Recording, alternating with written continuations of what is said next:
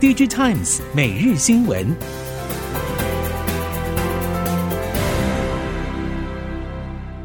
听众朋友们好，欢迎收听 DigiTimes 每日新闻，我是翁方月，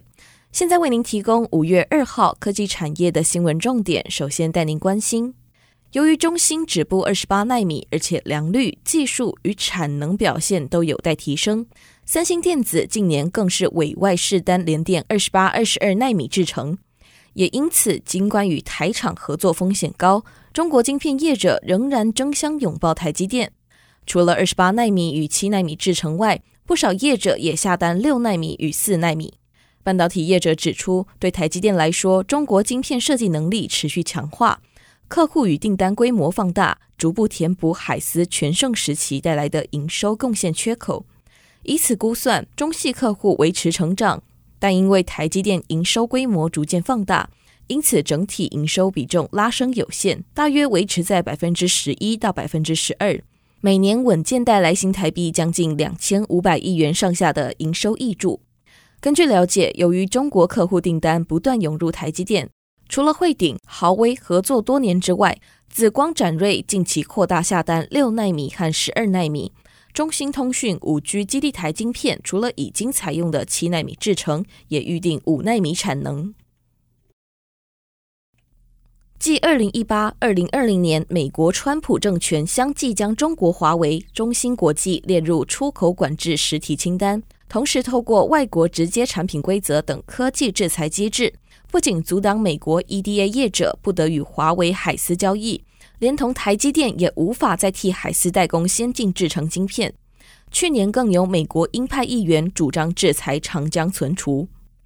尽管长江存储相较华为、中兴来得更为低调，但目前在俄乌战事氛围下，美国共和党鹰派议员对中国政策强硬。日前传出，苹果正在评估今年到明年间，在新一代旗舰机采用长江存储记忆体晶片，就遭到主张制裁中国的共和党参议员言辞抨击。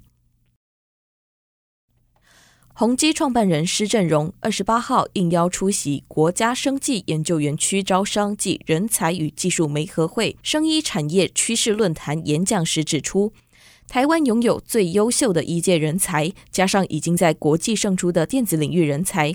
未来电子医材以及智慧医疗都是产业发展的大趋势。两组人才可以跨域合作，迎接智慧医疗产业全球化的新契机。施振荣表示，台湾发展医疗产业的优势在于医护人才水准高，而且全民健保制度领先国际。加上具有许多生医以及电子的优秀人才，临床实验环境好等等。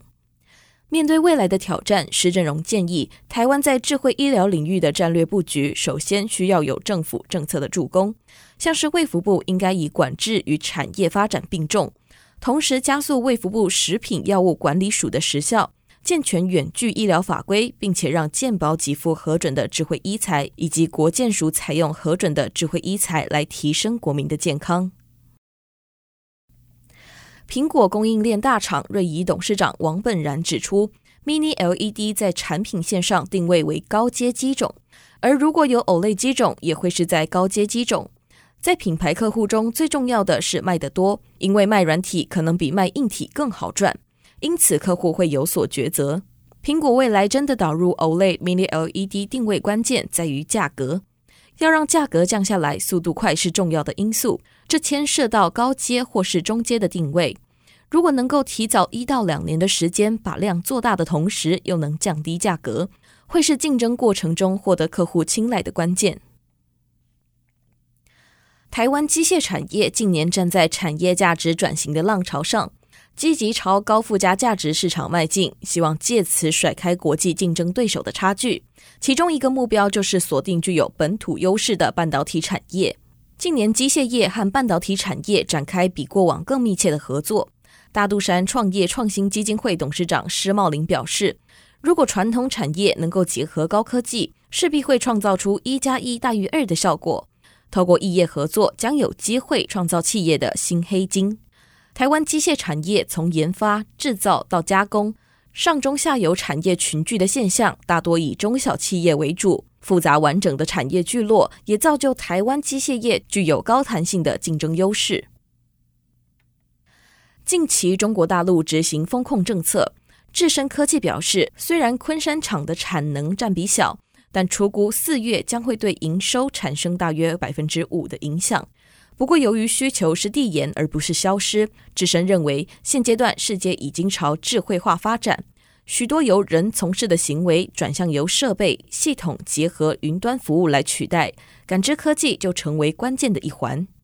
智深将把技术重心放在声学、视觉、人机界面的三合一整合策略。未来几年将以追求价值成长为主，锁定中实型客户进行发展。展望第二季以及全年发展情况，由于产品组合的调整以及新产品逐渐达到经济规模，第二季智深将营收获利双位数的年成长作为目标。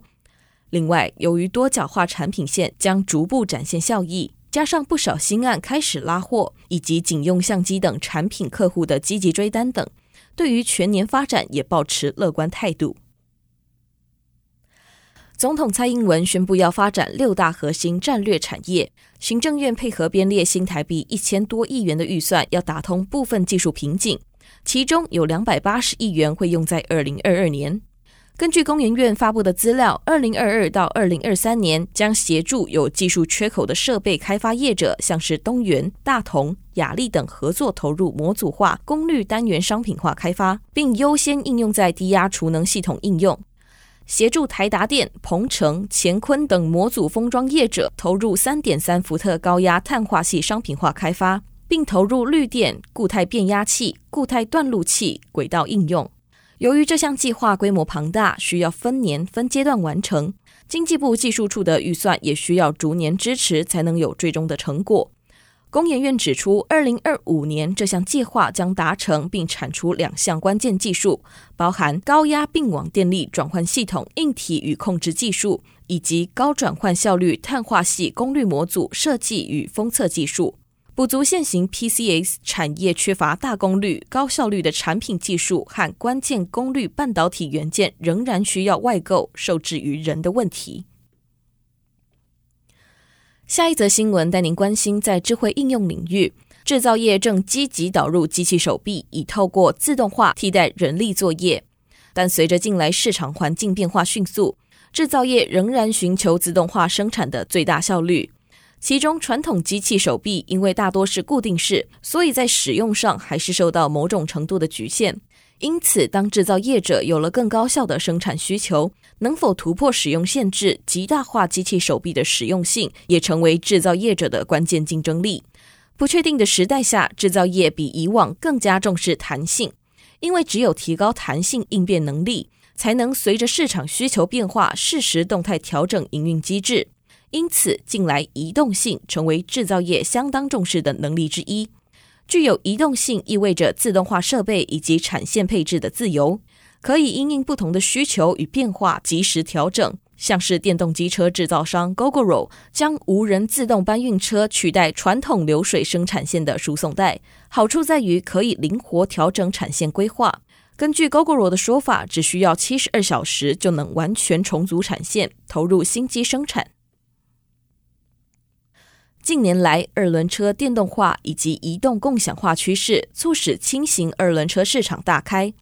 正威精密通讯系统事业群总经理李正指出，以轻型电动二轮车切入移动载具电动化市场，除了看重电动化未来趋势之外，同时也考量到手机市场毛利紧缩。因此，对于正威而言，以电动载具模组、电源供应器、充电桩、电动车动力电池模组等进军轻型电动二轮车市场，可视为未来主攻四轮电动商用车的重要基石。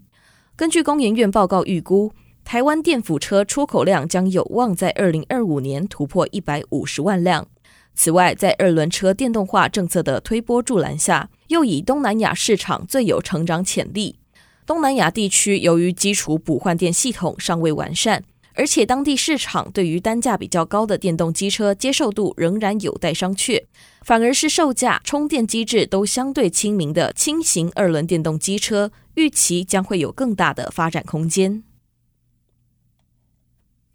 根据了解，近来包括 NVIDIA、三星电子、微软陆续传出遭到网络攻击，与骇客组织 Lopsus 有关。而英国警方日前已经逮捕了七名相关人士，年龄大约在十六到二十一岁。Lobsus 会在社群网站宣告攻击目标，甚至直言收买目标企业内部人士，以获得存取权限。这很可能是微软遭到攻击的方式，因为 Lobsus 只透过单一问题账号就可以入侵内部系统。所幸微软团队迅速修正遭到入侵的账号，防止进一步骇客行动。